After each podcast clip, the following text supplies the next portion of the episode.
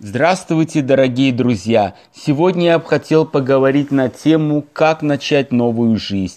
Есть два типа изменений – внешние изменения и внутренние изменения.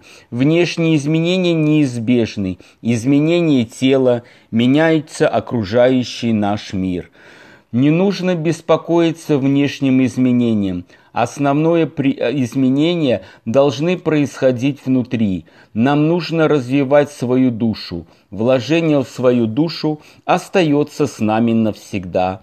Самое главное в нашей жизни – это поменять гнев на доброту, жадность на щедрость, зависть на бескорыстие, поменять ненависть на любовь.